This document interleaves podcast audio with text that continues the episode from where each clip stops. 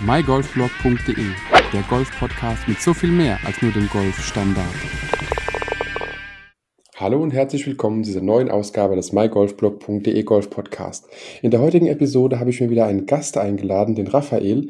Ihr kennt ihn vielleicht bei Instagram unter Teilzeitgolfer und Raphael hat einfach die Erfahrung, die mir fehlt, denn er hat sich zum Beispiel die Shotscope äh, Golf GPS Uhr mal genauer angeschaut, aber auch genauso die Garmin S62 und da die beiden ja immer wieder auch genannt werden, wenn man sich so ein bisschen über Golf GPS Uhren unterhält, dachten wir, wir reden heute einfach mal darüber und lassen uns mal so ein bisschen in der Folge treiben und gucken, was die Vor- und Nachteile sind. Daher, Raphael, herzlich willkommen, dass du, äh, ja, herzlichen Dank, dass du heute da bist und herzlich willkommen. Ja, vielen Dank für die Einladung. Freut mich. Ähm, interessantes Thema, denke ich. Und ähm, ja, bin gespannt, was wir dann so uns gegenseitig äh, erzählen können über die verschiedenen Uhren. Also so geht's mir genauso. Ich bin äh, selbst, äh, ich kann nur so von mir sprechen, sagen wir es lieber so, recht unvorbereitet auf die Folge äh, eingegangen, da ich immer finde, man kann sich da so ein bisschen treiben lassen, gucken, was draus wird. Denn wenn sich zwei Golfer unterhalten, ist es normalerweise immer äh, ja, interessant und spannend und man bekommt immer wieder neue Einblicke in gewisse Themen und langweilig wird es normalerweise beim Golf eh selten. Definitiv.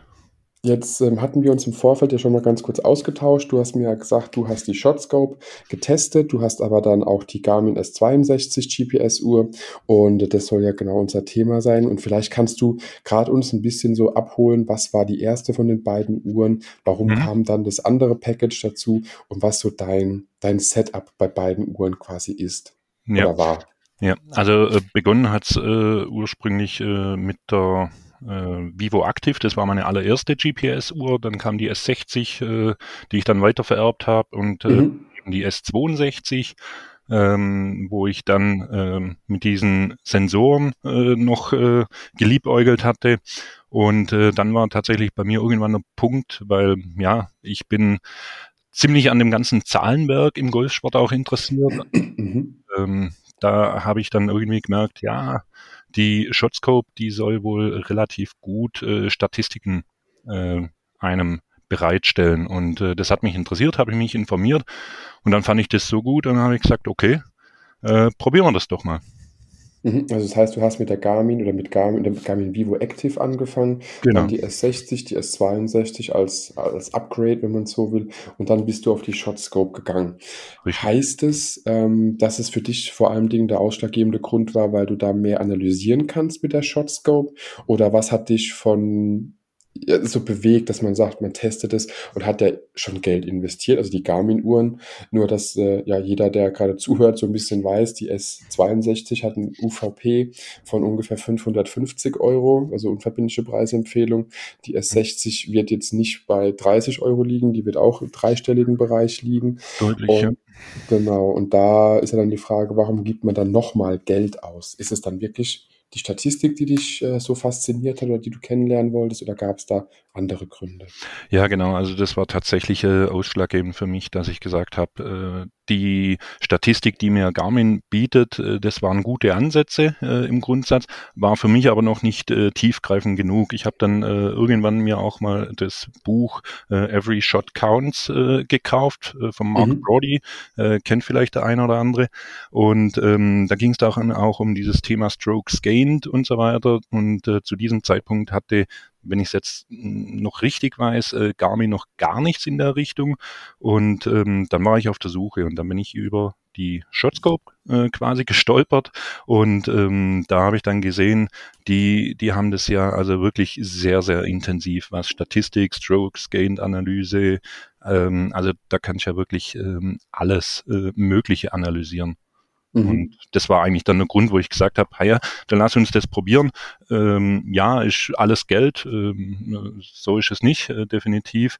Aber äh, wenn man sieht, äh, die Shotscope, äh, die kostet UVP um die 250 Euro, inklusive diesen 16 Tags, äh, die man mhm. auf die Schläger drauf macht, ähm, dann sieht man da schon ein bisschen ähm, den Vergleich äh, ja, zur Garmin dann eben. Ne? Genau, weil das ist ja preislich, muss man dazu sagen, die Shotscope kommt immer, wenn ich das richtig gesehen habe, mit diesen 16 Schlägersensoren, dass eben für jeden Schläger auf jeden Fall auch so ein, so ein Sensor äh, reinschraubbar ist oben in den Griff. Also vielleicht für alle, die es jetzt noch nicht kennen, diese, diese Sensoren, egal ob jetzt von Garmin, von Arcos oder von Shotscope oder wie sie alle heißen, das sind wie so kleine ähm, ja, wie so kleine, kleine Sender, kann man sagen. Ja, ne? genau. Ja. So kleine Sender mit einem Gewinde, ähm, so ein Dorn mit einem Gewinde, die man oben beim Schlägergriff hat man ja so ein Loch oben drin, dass man die da reinschrauben kann, um einfach den Schläger ja, mit einem Sensor auszustatten, dass man eben die Statistiken pflegen kann, über jeden Schlag tracken kann. Und die sind bei Shotscope schon 16 Stück dabei, bei den 250 Euro UVP. Genau. Und bei Garmin, wenn man jetzt zum Beispiel sich das Bundle holt, äh, mit drei von den CT10-Sensoren, so heißen, die sind wir schon bei 600. Und du hattest es, glaube ich, vorhin gesagt im Vorgespräch, wenn man sich die 14er Packung holt, dieser mhm. Sensoren für die Garmin-Schläger, äh, für die Garmin-Uhr quasi. Ja. Die Schläger sind wir bei 800 Euro mit der S62. Genau, das, UVP. Ja. UVP, genau. Und das ist ja schon mal ein krasser, ja, ja, krasser Unterschied, ob man eben 250 zahlt oder 800. Die für 550 Euro kann man eine Woche Golfurlaub äh, irgendwo investieren, locker, wenn man so locker will. verbringen. Ja, ja, das stimmt. Ähm, was was ich dann natürlich noch auch äh, ganz charmant fand, ähm, mag für den einen oder anderen vielleicht eine Randerscheinung sein. Für mich hat es aber tatsächlich einen Unterschied gemacht. Die Sensoren von der Garmin äh, sind relativ dick, also die bauen relativ groß auf aus äh, dem Griff hinten drauf. Mhm. Ähm, die Tags von der Shotscope, die sind, ich müsste jetzt lügen, zwei, drei Millimeter, dann war's das. Also mhm. sehr, sehr flach, äh, fallen weder optisch äh, auf noch, noch beim Spielen. Bei, der, bei den Garmin-Sensoren äh, ähm, hatte ich irgendwie immer ein bisschen das Gefühl, wenn ich mit der Hand dann zu weit nach hinten rutsche, nicht, dass ich die Sensoren irgendwie wegdrücke und dann das Gewinde kaputt geht oder so. Das war immer so unterbewusst, also so ein bisschen ein, ein Gedanke von mir. Ich habe immer Bammel tatsächlich, wenn ich meine Schläger oder meine Wedges, ich habe nicht, nicht alle Schläger mit den Sensoren ausgestattet, wenn ich meine Wedges einfach ins Back zurück äh, befördere, nennen wir es mal so. Ja. Ähm, denn manchmal, wenn man so einen schönen Schlag über den Bunker oder so aufs Grün verhunzt hat und man landet eben dann noch bescheidener als vorher, ja. dann kann der Schläger auch mal mit ein bisschen mehr Geschwindigkeit in ja. dem entsprechenden Fach enden oder landen. Ja. Und da habe ich dann immer so ein bisschen Bammel, dass das Ding halt da nicht reinpfeffern sollte, weil vielleicht der Sensor kaputt geht. Ist ja. möglich unbegründet, aber ähm, es schwimmt halt immer so mit, wenn man sich so überlegt, so ein Sensor kostet ja fast ein Green Fee. Ja. Und ähm, ja. Nee, kann ich, kann ich nachvollziehen, ähm, wobei ich muss wirklich sagen, also sowohl die Sensoren von Garmin als auch vom, von Shotscope, ähm, die machen für mich persönlich schon einen äh, ziemlich wertigen Eindruck. Also ähm, von daher ähm, hatte ich die gleichen Gedanken, oh je, mhm. wird der, werden die Sensoren das aushalten? Ähm, aber da hatte ich bisher also weder noch äh, irgendwelche Probleme. Also es ging wirklich gut. Ist natürlich so die Frage für jeden, der das schon ähm, kennt, die beiden Sensoren oder einfach weiß, wie sie aussehen auch äh, im realen Leben, ist natürlich für mich die Frage, bei den CT10 von Garmin weiß ist, da ist eine Knopfzelle drin, mhm. ist bei den Shotscope Schlägersensoren auch irgendwie ein eine Batterie oder irgendwas drin, weil die auch so flach sind? Nein, gar nichts. Ähm, das ist wiederum natürlich ein Vorteil. Ich meine, jetzt habe ich äh, im Idealfall 14 äh, von den äh, CT10 äh, Sensoren, muss jeden mit einer Knopfzelle ausrüsten. Ähm, ja, Garmin sagt, äh, die Batterielebensdauer, das hält schon ein, zwei, vielleicht drei Saisons, keine Ahnung. Ähm, aber nichtsdestotrotz äh, braucht halt eine Batterie. Ähm, die Tags von Shotscope kommen komplett ohne aus. Die, das funktioniert im Prinzip so ähnlich wie, wie mit dem äh, Handy beispielsweise über so Near Field Communication. Mhm. Ähm, das heißt, äh, da hat äh, die Armbanduhr, die man ja am Handgelenk trägt, äh, trägt ähm, hat dann im äh, Armband tatsächlich so eine Art äh, Antenne, wo mhm. dann diese äh, Tags dann erkennt. Und so erkennt die Uhr wiederum äh, oder weiß die Uhr wiederum, welchen Schläger ich momentan in der Hand habe. Also komplett ohne Batterie. Und das war natürlich auch ein netter Nebeneffekt noch. Ja, das auf jeden Fall. Jetzt haben wir ja bei beiden Uhren auch noch einen anderen Unterschied, nicht nur den Hersteller, den Preis und die womöglicherweise sogar ähm, die Funktionsweise, aber wir haben rein optisch, und das hatten wir uns, als wir das letzte Mal telefoniert hatten, auch schon mhm. drüber ausgelassen. Ja. Die Shotscope ist halt viereckig und die ja. Garmin ist halt rund. Und ich bin so jemand, das kann ich ja jetzt auch zugeben ohne Probleme, bei mir ist eine Uhr rund, Punkt. Mhm. Äh, ich hatte schon viereckige Armbanduhren, also ganz normale analoge, jetzt keine, keine Apple Watch oder sowas dergleichen. Und ähm, das ist eben genauso mein Thema. Für mich ist eine Uhr rund, deswegen würde für mich keine Apple Watch in Frage kommen. Für mich kommt keine, bisher keine Shotscope, allein was die Form nur angeht, in Frage. Mhm. Und ähm, was wir ja auch schon besprochen hatten oder was ich dir ja schon gebeichtet habe, so eine Uhr ist für mich, es soll für mich auch alltagstauglich sein. Und da ist jetzt mhm. so direkt die Frage, äh, die Shotscope, kann die noch mehr oder zeigt die nur die Uhrzeit an, außer Golf? Genau, also das ist ähm, für mich tatsächlich ein, ein äh, großer Nachteil, wo ich sagen muss, schade. Ähm, also die Shotscope, die kann tatsächlich zwei Sachen. Das ist einmal die Uhrzeit anzeigen und dann eben die Golffunktionalität.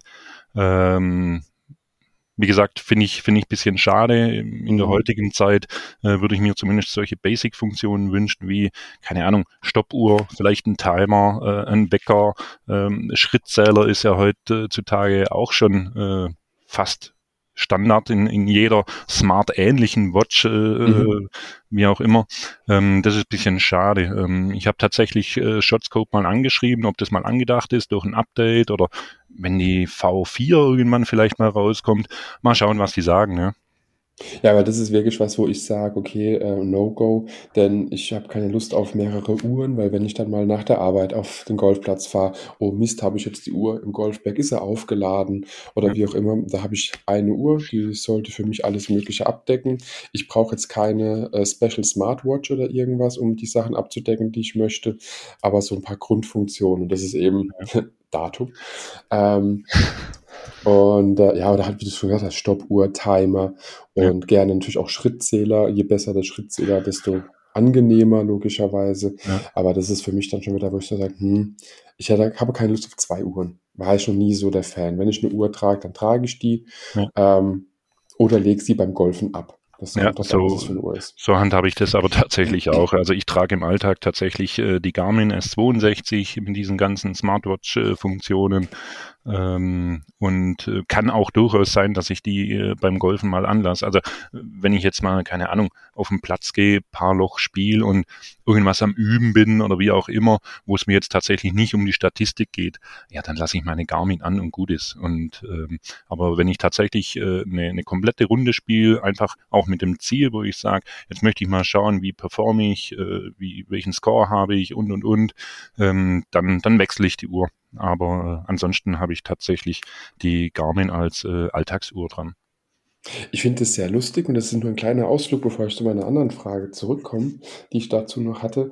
Ähm, ich habe meine Garmin S62 gebraucht auf Ebay gekauft, äh, Schleichwerbung, Ebay, keine Ahnung. Auf jeden Fall war die halt recht günstig, habe die dann ersteigert und ähm, derjenige hat sie verkauft, weil er sagt, sie passt, sie ist ihm zu hoch, zu dick, denn äh, er passt, äh, die Uhr passt nicht unter seine Hemden. Also wenn die, wenn die am Handgelenk ist, hat er Probleme mit seinen Hemden, die er auf Arbeit anhat. Ich habe das Problem überhaupt nicht mit Hemden mhm. und daher so die andere Frage, ähm, ist es dir auch zu hoch im Vergleich zur Shotscope? Wie ist da so die, die Höhe der Uhr? Also die Höhe ist für mich äh, kein Problem. Äh, wie gesagt, äh, ich habe auch ein einigermaßen großes Handgelenk. Also auch äh, vom Verhältnis äh, ist das jetzt nicht irgendwie zu überdimensioniert, ähm, aber äh, die Shotscope, äh, so wie du vorher angesprochen hast, äh, A, ist das eine, eine komplett andere Form, einfach viereckig, so in die Richtung Apple Watch von der Optik her, ähm, ist aber tatsächlich etwas dünner. Ähm, aber ich habe jetzt mit der Garmin irgendwie im Alltag, wäre mir das jetzt auch noch nicht aufgefallen, dass ich da ein größeres Problem habe, auch wenn ich mal ein Hemd trage. Ähm, also hat mich noch nie behindert. Okay, sehr gut. Dann sind wir da schon mal wieder mal einer Meinung. Ja, genau.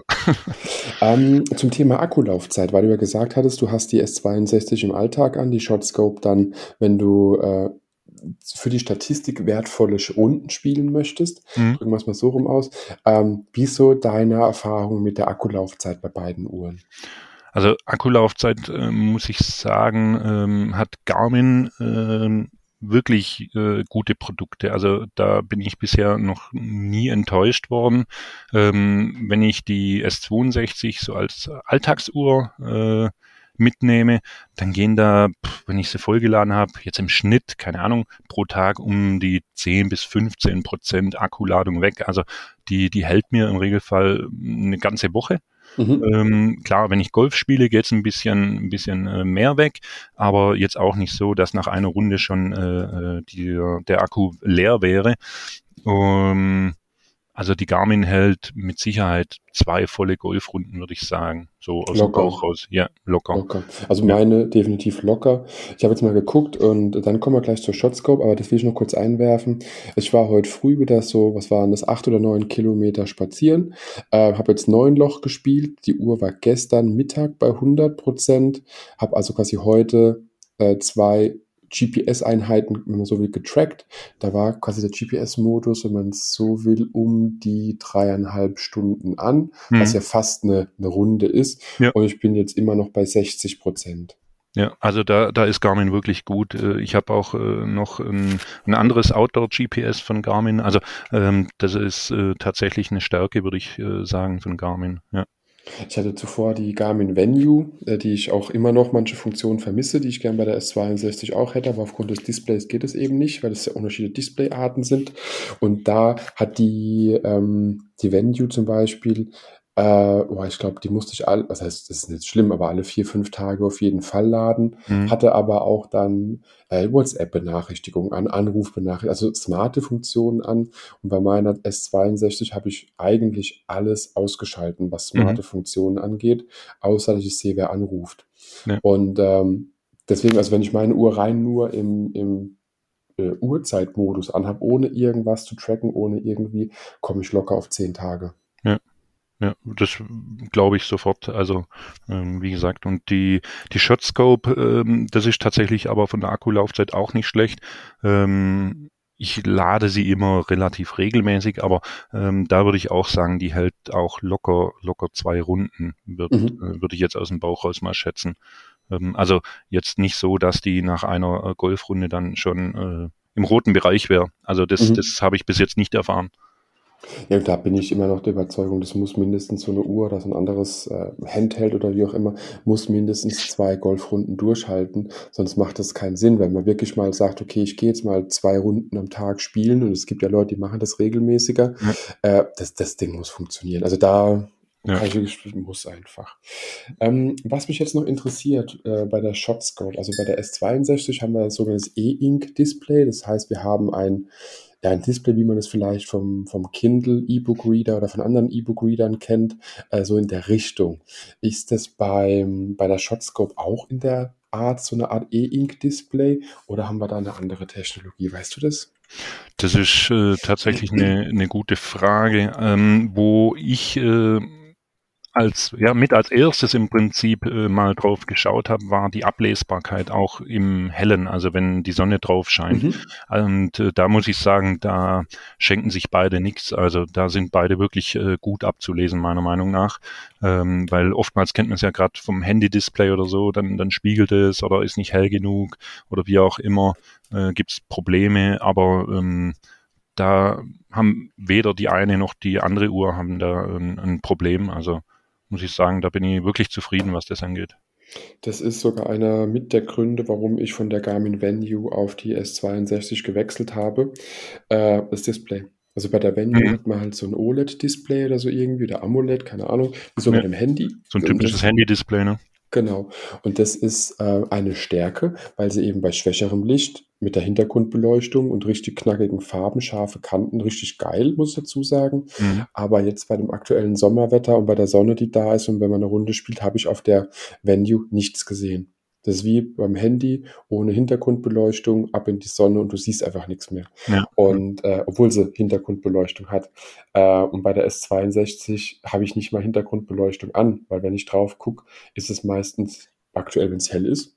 Und dann sehe ich, also je heller es ist, desto besser sieht man das Display. Und wenn es bei ja. der Shotscope auch so ist, kann ich wirklich nur sagen, Chapeau, weil das ist eine Funktion oder ein Gimmick, was ich nur geil finde. Also ob die jetzt natürlich die gleiche Technik äh, im Display haben, das kann ich jetzt nicht sagen. Ich eben, ich habe eben nur erfahren, äh, dass die Ablesbarkeit, äh, dass die ähm, bei beiden gut ist. Ja.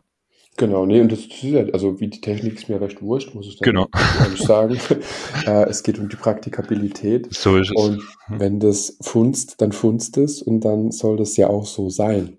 Genau. Ähm, ich würde jetzt gerne nochmal einen Schritt zurückgehen zu einem anderen Thema, was du am Anfang schon angesprochen hattest, warum du auf die Shotscope quasi gewechselt hast, das Thema Statistiken.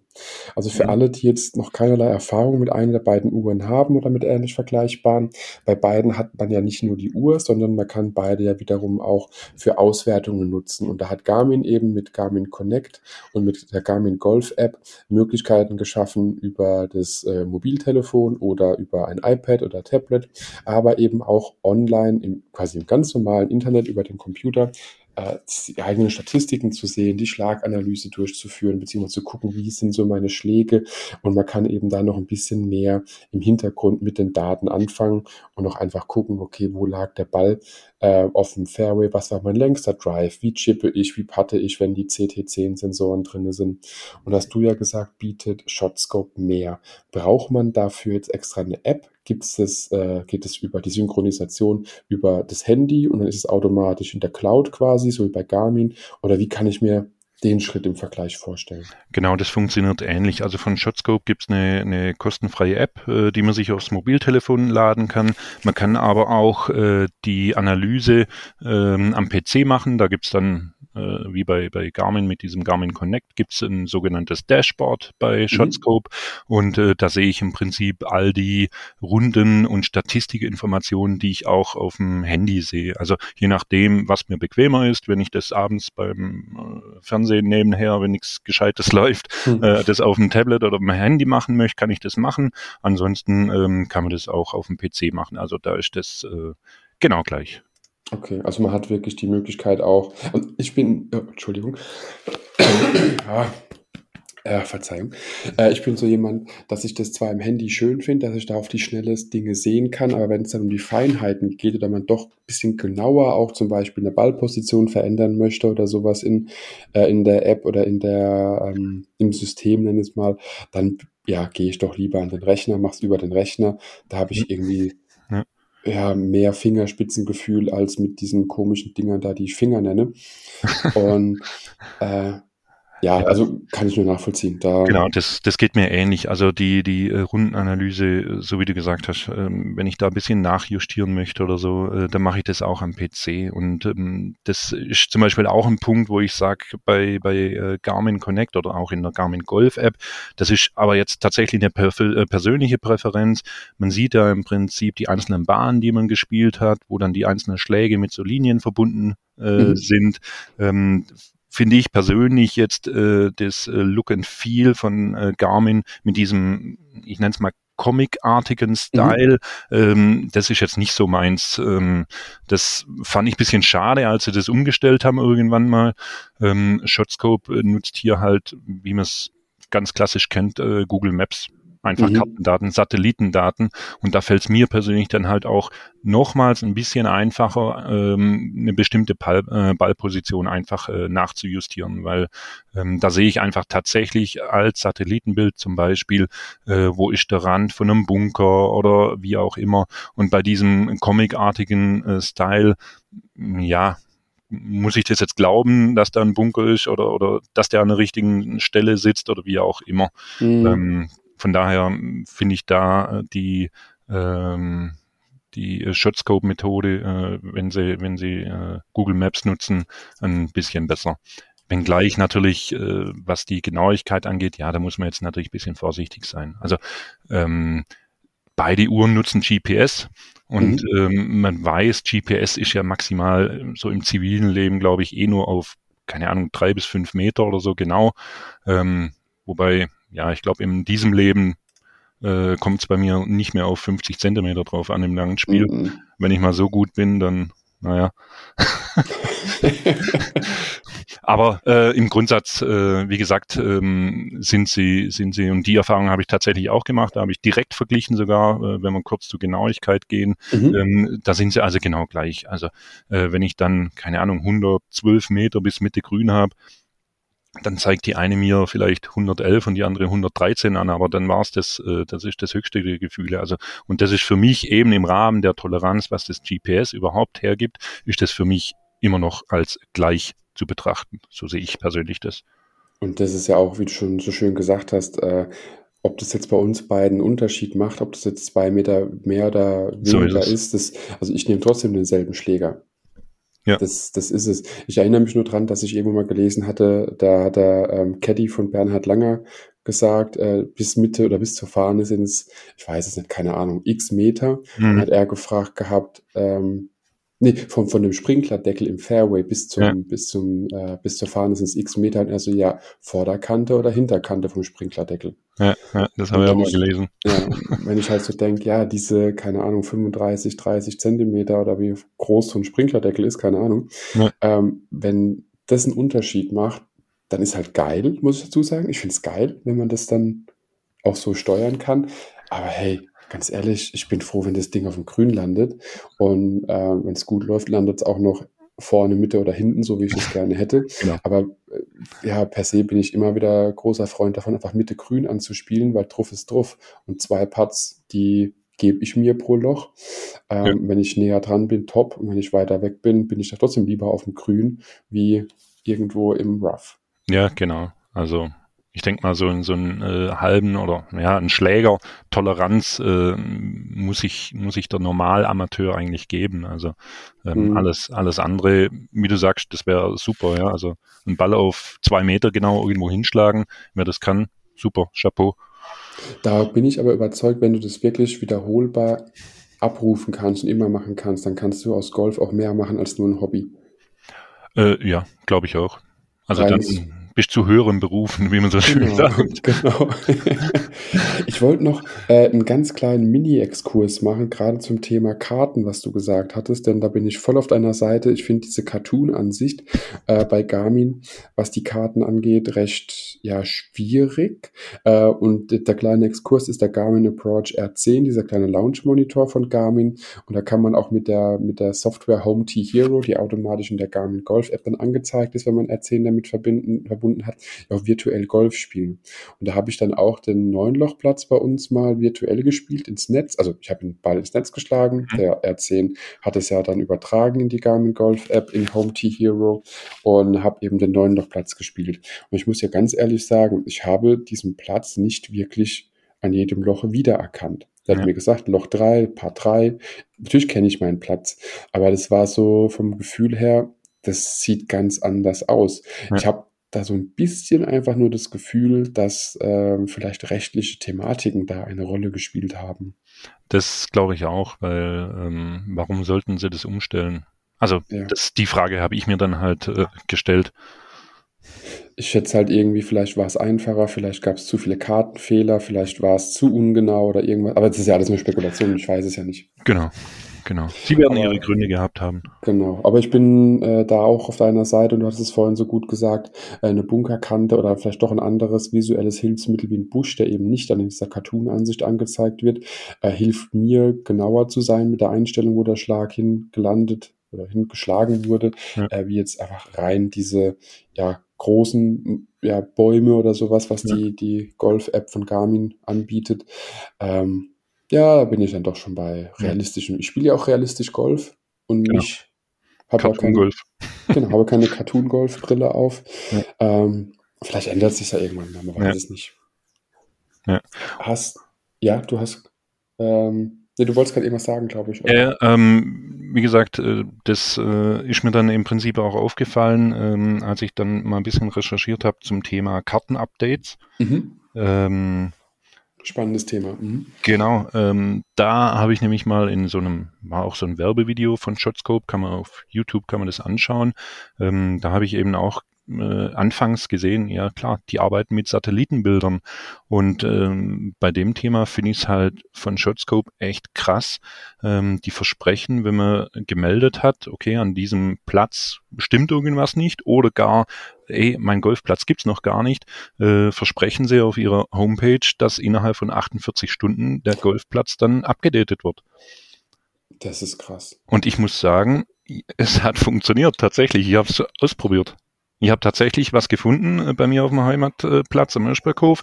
Ähm, da hat eine Bahn, hat ähm, was nicht funktioniert oder, oder war nicht richtig äh, kartografiert, so gesehen. Mhm. Ähm, Im Support eine E-Mail geschrieben. Ähm, anderthalb Tage spätestens kam eine Antwort so, wir haben es abgedatet, bitte einmal äh, neu verbinden, Update machen, zack, war drin. Also Krass. der Support ist wahnsinnig schnell.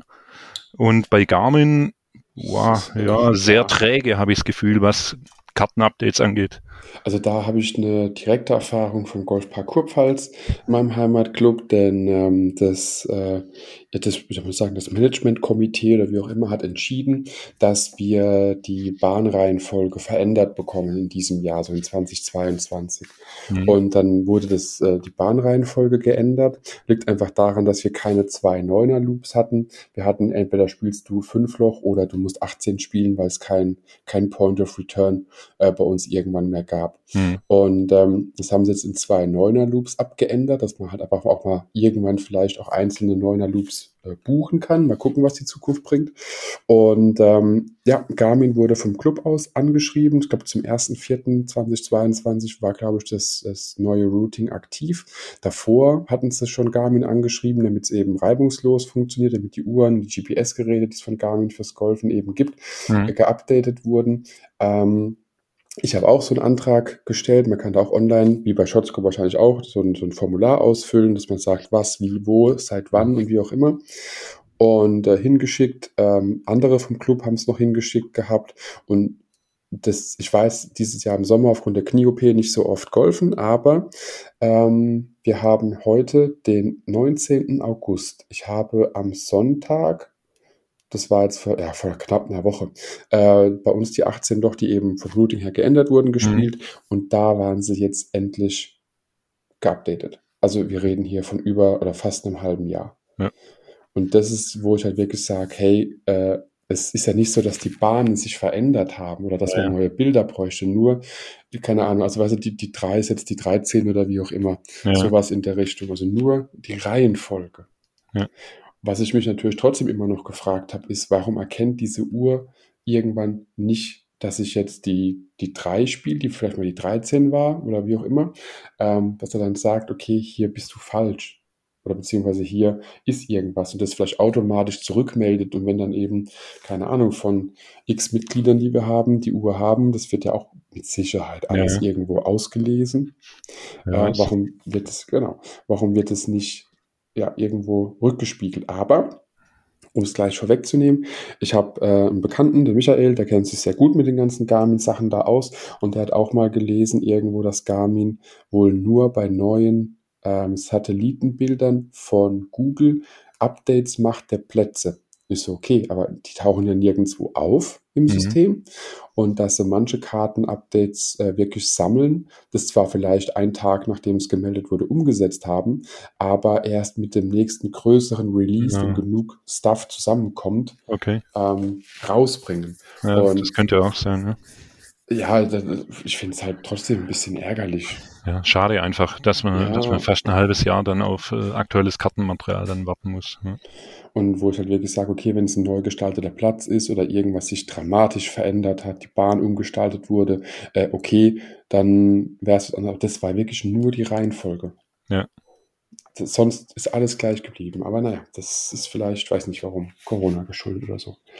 Äh, jetzt würde mich aber noch interessieren, denn ähm, bei Shotscope habe ich ja keine Ahnung, bei Garmin weiß ich es. Bei Garmin habe ich quasi die Garmin Connect App, um das ganze Thema Synchronisation hinzubekommen, habe die Garmin Golf App, um das Thema Golfen äh, abzuwickeln. Es gibt noch weitere Garmin Apps, die man damit verbinden kann. Und es gibt am Computer auch noch Garmin Express, um Garmin-Geräte abzudaten, aber auch genauso den Cloud-Zugang zu Garmin Connect und bestimmt noch mehr, was mhm. ich vergessen habe und nicht kenne. Wie ist es bei Shotscope? Gibt es da auch 25.000 Sachen oder gibt es da eins und gut ist? Eine App. Das war's. Also da, da update ich äh, äh, im Prinzip die Platzinformationen, wo dann über die App äh, auf die Uhr gespielt äh, werden. Also ich, dann können wir vielleicht nochmal kurz ausholen. Also sowohl die S62 als auch die Shotscope haben die äh, Plätze auf der Uhr installiert, mhm. was ich gut finde, weil man kann die dann theoretisch spielen auch ohne Handy. Oder genau. ohne Internetverbindung, wie auch immer.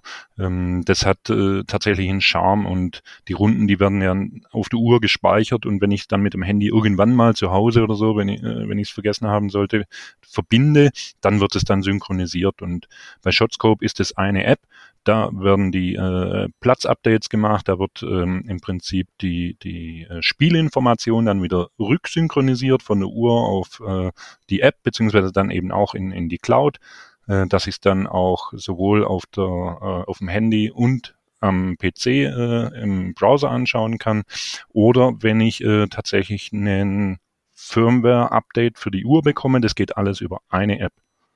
Das war's. Das macht's echt sympathisch.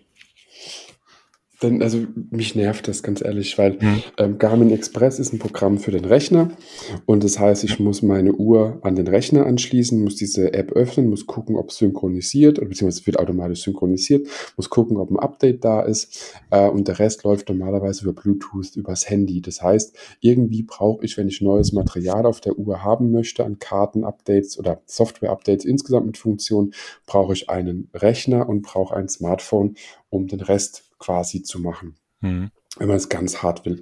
Und das finde ich echt immer kompliziert, denn ich bin immer so jemand, ähm, was das Thema Kabel angeht. Ich weiß nie so richtig, wo immer alles ist. Es hat zwar alles seinen Platz, aber das heißt nicht, dass ich es da wirklich zurücklege. Das ist ja, so und hat, hat natürlich jedes Gerätlein hat sein eigenes Kabel. Äh, Garmin mhm. hat jetzt mal auf solche Ovalen, die so, so mit vier Pins, die sehen ja fast so ähnlich wie so USB-C-Stecker sehen die aus, ne? So mhm. äh, oval. Gut, Shotscope hat so eine Klemme, äh, mhm. wo man die Uhr dann im Prinzip anklemmt. Ähm, ja, gut, ähm, wird halt so sein. Ähm, aber ja, mit der Kabelei, das stimmt schon. Das ist immer so ein Thema. Ja, das ist das, was, was mich aber immer wieder nervt. Also auch wenn es manche jetzt gar nicht gern hören. Ich bin ein großer Freund, dass irgendwann alles USB-C haben wird ähm, mit dem EU-Bescheid, weil dann mhm. ist es mhm. ein Kabel und fertig. Weil ich, ja, egal ob ich jetzt meine, äh, meine, meine DJI-Kamera habe oder meine da meine Kamera habe, mein Handy habe, meine Uhr habe, mein Notebook habe, mein Tablet habe, wie auch immer, irgendwie gefühlt hat alles einen anderen Anschluss und das nervt. Das nervt. Und gerade wenn man mal in Urlaub geht und was mitnehmen will, muss man erstmal eine Tasche packen, nur für Kabel. ähm, bin ich kein Fan von.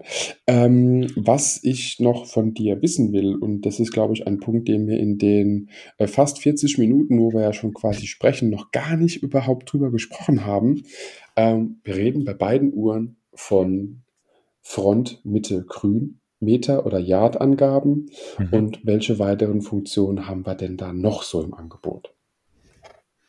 Also bei der Shotscope ist es so, das zeigt mir dann auch ähm, textlich äh, beziehungsweise mit Symbolen äh, Wasserhindernisse oder Bunkerhindernisse an und dann auch hier wieder im Prinzip Beginn und Ende dann von diesem äh, Hindernis.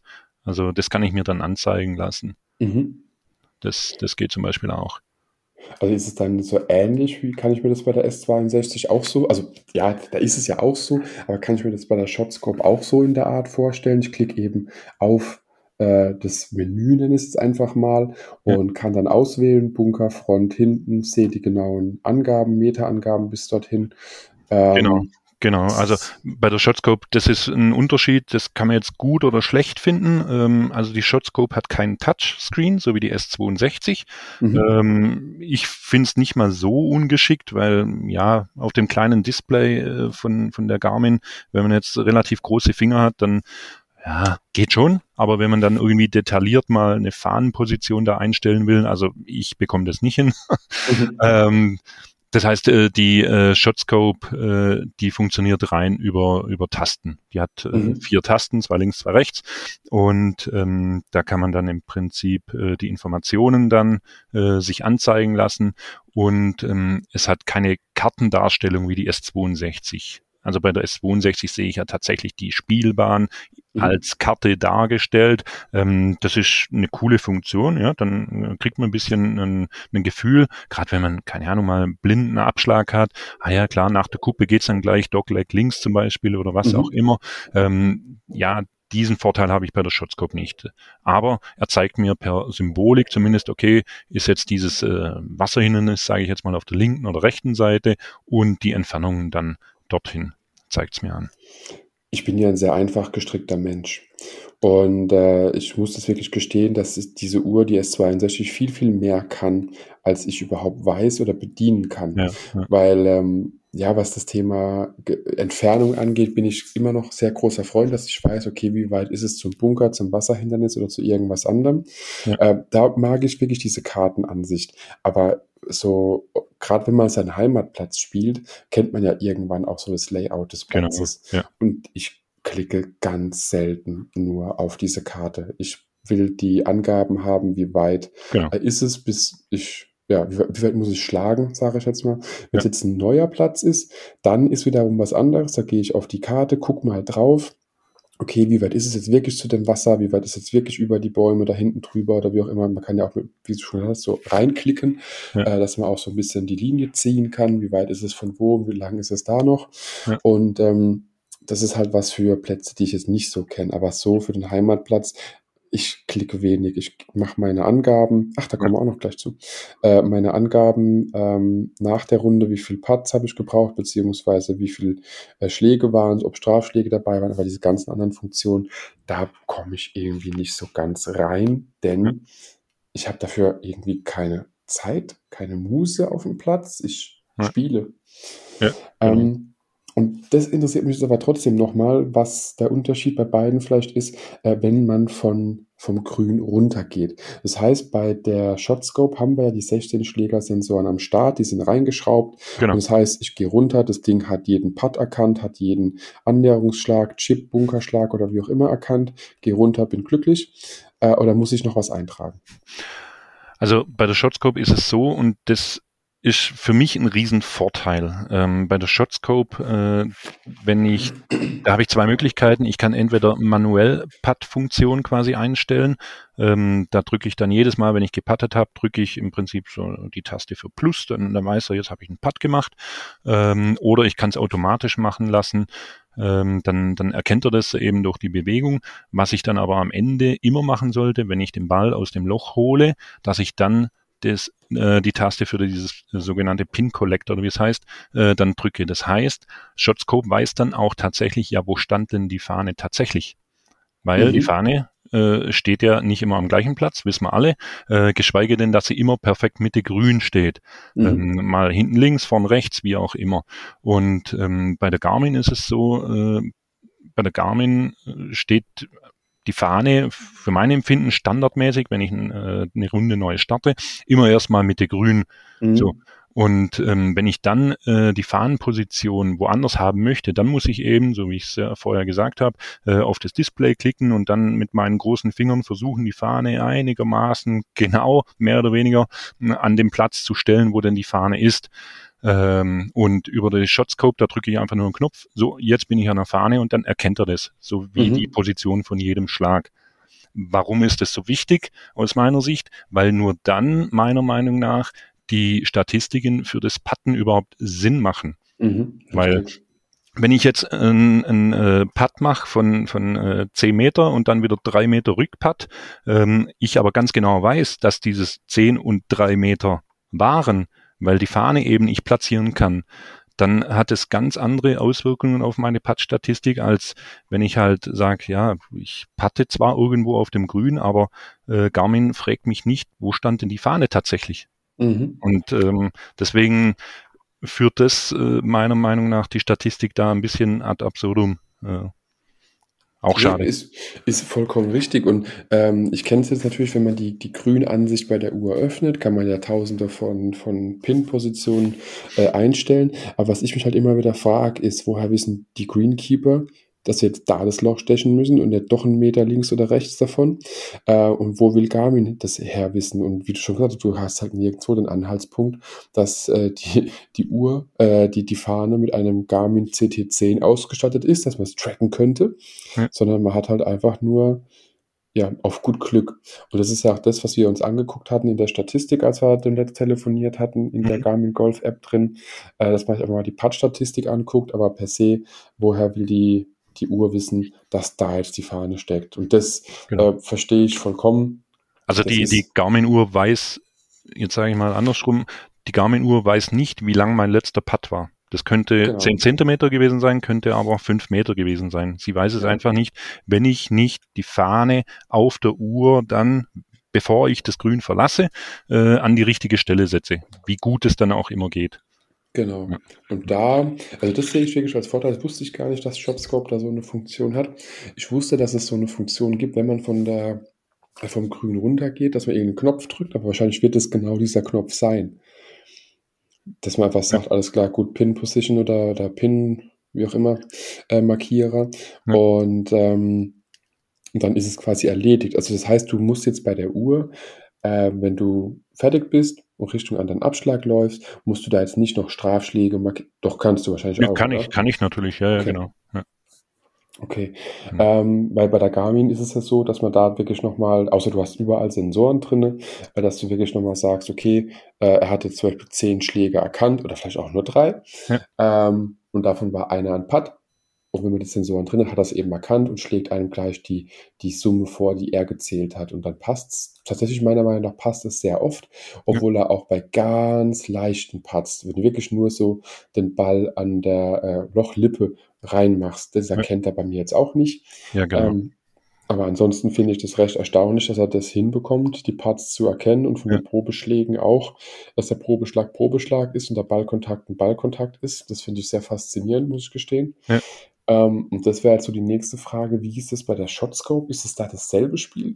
Oder rechnet der auch mal härtere Probeschläge, wo man Boden berührt hat, auch mit als Schlag? Nee, also Shotscope, das habe ich irgendwo mal gelesen, die erkennen das schon auch, wenn man Probeschläge macht. Die sagen sogar, man soll äh, zwei, drei Probeschläge machen. Einfach jetzt nicht, dass es oft vorkommt, dass er einen Schlag mal nicht erkennt, aber dann ist einfach äh, die Chance höher ja? Mhm. Ähm, dass die Schläge sauber getrackt werden und ähm, da macht es dann auch nichts, wenn man Bodenkontakt hat beim Probeschlag oder so, ähm, weil die sagen auch, okay, ähm, wenn das an einer und derselben Stelle ist, dann gehen die einfach mal per se davon aus, dass es zuerst Probeschläge sind und äh, der letzte, und das erkennen die ja dann auch über diesen, diesen Tag, denke ich, ähm, dass da ein Ballkontakt noch war, ähm, dann zählen sie den letzten einfach als äh, Schlag. Wenn ich dann eben keine Ahnung, 80, 100, 120 Meter weitergehe zum nächsten Schlag, dann ist es ja eh kein Ding. Mhm. Aber ich finde es schon immer wieder faszinierend, dass wir hier quasi über eine Technik reden, die wir im Handgelenk tragen, äh, die noch viel, viel weiter ist als die Technik der Mondlandung. Verrückt, so, ja. Ja, und das, und es ist erschwinglich. Also nicht die Mondlandung, sondern so eine Uhr. Ja. Ähm, da kann man, wie gesagt, bei, bei UVP 250 Euro, bei der Shotscope. Ich habe sie jetzt auch beim, beim Googlen bei einem großen Versandhändler für 190 entdeckt im Angebot. Mhm. Ja, also ich behaupte mal, jeder, der golft und eben sowas haben möchte, der wird auch irgendwo die vielleicht 180, 190, 200 Euro sich zusammensparen können. Ja. Und jemand, der eben sagt, okay, ich möchte dann doch lieber Garmin, also ich bin halt auch markentreu, muss ich gestehen. Ich mag Garmin sehr gerne. Ja. Ähm, und für mich war es halt irgendwann klar, die nächste Uhr ist eine Garmin. Mhm. Liegt aber halt auch an der Form. Wie gesagt, da bin ich so ein bisschen eitel. Klar, gibt es mehrere äh, Kriterien einfach für jeden Einzelnen selber. Ne? Genau, aber man findet ja immer das, was man ja auch sucht, findet man irgendwann zu einem Preis, von dem man bereit ist zu zahlen. Und ja, es ist immer noch verrückt und gerade wenn man sich das so überlegt, was für auch für ein Aufwand hinten dran steckt, denn die Uhren speichern oder haben wir ja schon festgestellt, speichern ja alles auf der Uhr, werden genau. ausgelesen, gehen in die Cloud, ich kann von überall draus zugreifen, habe Statistiken, die vielleicht bei der Shotscope äh, schon in die Richtung Tour-Statistiken gehen können. Definitiv, oder, definitiv. Sind, genau. Ja. Ja. Und ähm, und das alles mit einmaligen Anschaffungskosten. Also dazu muss man sagen, genau. ich, genau, bei Shotscope weiß ich es nicht, aber ich gehe davon aus, ich habe es einmal bezahlt, habe keine Transcription, also kein Abo das, oder irgendwas. Genau, das war es dann, ja, richtig. Genau. Und bei der Garmin ist es ja genauso, bis auf das vorhin erwähnte Home T Hero mit dem Garmin R10, das ist ein Abo-System, aber ansonsten, was die Uhr angeht, einmal gekauft und der Rest ist for free. Auch die Updates sind kostenlos. Ähm, und das finde ich einfach irgendwo krass, dass ja. dann solche Dinge, also Garmin ist ja noch viel größer als nur Golf-GPS-Uhren. Shotscope, weiß ich nicht, ob die noch ein anderes Businessmodell haben, außer Golfuhren. Wüsste ich nicht, ja. Keine Ahnung. Dann muss man erstmal hochrechnen, was das bedeutet. Ne? Ja. Was, also, das sind ja Programmierer 24-7 quasi beschäftigt, das Zeug äh, reinzukloppen, dass es für uns alles happy ist und dann ist es immer noch, ja, wenn man es so will, nicht viel Geld. Genau, also für das, was man bekommt, ähm, gerade auch wenn man so, so Zahlen- und äh, Statistik-Fan ist, wie ich vielleicht ein bisschen, äh, den einen oder anderen kann das natürlich auch überfrachten, aber ähm, man hat ja den Vorteil, man muss es ja nicht nutzen. Ja? Man kann das ja nutzen und man kann das ja äh, teils bis zum Exzess treiben, dass ich sage, okay, ich werte dann mal aus, ähm, wie viel äh, Schläge verliere ich denn im Gegensatz zu einem was weiß ich, zehn Handicap-Spieler, äh, wenn ich mich mit dem vergleichen möchte beispielsweise, weil ich mhm. selber dieses Ziel habe äh, und dann sehe ich, okay, in welchen Bereichen äh, habe ich denn noch Trainingsbedarf oder Nachholbedarf, mhm. dann, dann sehe ich zum Beispiel, okay, nur als Beispiel, bei mir jetzt nicht, aber vom T-Weg ähm, hat, da gewinne ich äh, gegenüber dem Handicap 10 Spieler eigentlich immer äh, ein paar Schläge. Also habe ich schon quasi ähm, das, das Können, was das die, die Drives angeht von einem 10 Handicap, aber dafür bin ich halt beim Putten und im Shortgame einfach noch auf einem Niveau von einem 25 Handicap Spieler. Mhm. Ähm, und das, das sehe ich halt alles, ja. Ja, ist schon krass. Ja, was man, was man dafür kriegt, ja. Ja, und dann sind es halt echt nur so Plastikdinger, die man in den Schläger reinschraubt und so ein Ding, was man in der Hand trägt und der Rest passiert automatisch. Das, ja. ist, das ist halt das, was, was ich mir immer wieder so vor Augen führe, ähm, was da halt im Hintergrund für eine Infrastruktur auch da sein muss, die das überhaupt bewerkstelligt. Und klar, die Formeln, die kann man ja, äh, ist, sind ja allgemein zugänglich, die Formeln, gerade was Strokes Gained angeht oder andere äh, Kennzahlen aus dem Golf. Aber mhm. es ist immer noch, immer noch krass. Ich finde es ich find's krass, ja. Ja, ja, also wenn man sich da ein bisschen mal reinliest, wie gesagt, das, äh, das Buch äh, Every Shot Counts, ähm, es ist äh, faszinierend, wenn man sich ein bisschen dafür äh, interessiert und äh, dann bekommt man auch äh, ja, mal einen ganz anderen Einblick. Ähm, also die klassische Fragestellung, was ist denn wichtiger? Länge oder Genauigkeit vom, vom der T-Box weg? Ja, und da da unterscheiden sich aber, glaube ich, auch die, die Meinungen. Also das ist, glaube ich, eins der Streitthemen äh, Nummer eins. und, ja. Ah, ich, ich behaupte schon fast, äh, ein größeres Streitthema ist Flagge drin oder draußen. Inzwischen seid es erlaubt, es die auch drin zu lassen, ne? Ja, ja. Aber trotzdem, das, ich werde das Buch auf jeden Fall verlinken. Ich habe es tatsächlich noch nicht gelesen. Ich gucke auf jeden Fall mal danach. Werde es in den Show Notes noch verlinken, genauso wie dein Insta-Account, dass die Leute auch dir mal folgen können und sagen mhm. können, hey, krass, guck, das ist doch der äh, mit der Shotscope und mit der Garmin.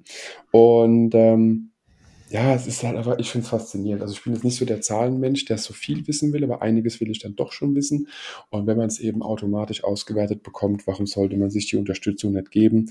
Wir nutzen so viele technische äh, genau. Mittel, die so viel können. Und beim Golfen müssen wir darauf nicht verzichten, außer wir wollen natürlich. Das ist ganz klar. Genau. Ein kann, aber kein muss. Genau. Raphael, vielen, vielen Dank, dass du uns heute einen Einblick gegeben hast in die Shotscope und in sehr die Garmin S62. Hat mir wirklich sehr viel Spaß gemacht. Hoffe, Gleichfalls. auch ein bisschen Spaß gehabt. Genau. Auf jeden danke, Fall. Danke. Und dann würde ich sagen, äh, drücke ich die Daumen, dass bei euch beim Öschberghof äh, übers Wochenende wieder besseres Wetter ist. Aktuell hat es ja geregnet, hast du gesagt. Ja, ja zum Und, Glück. Ja, zum Glück, genau. Dass dann der Platz auch wieder äh, sehr grün dasteht demnächst. Ja. Und äh, ja, wünsche dir auf jeden Fall noch eine geile Zeit. Noch äh, ja, viele, viele Birdies, wenige Boogies. Und äh, ja, dann noch einen schönen Abend und danke für deine Zeit. Vielen Dank, wünsche ich dir auch. Und danke. schönen Abend dann. Dankeschön. Ciao. Ciao. Wenn dir die Podcast-Folge gefallen hat, teile sie mit deinen Freunden, teile sie mit deinen Flightpartnern, gerne auch per Instagram, Twitter, Facebook oder per E-Mail. Gib mir dazu ein Feedback und bewerte die Podcast-Folge mit 5 Sternen, damit wir gemeinsam noch mehr Golfer erreichen. mygolfblog.de, der Golf-Podcast mit so viel mehr als nur dem Golfstandard.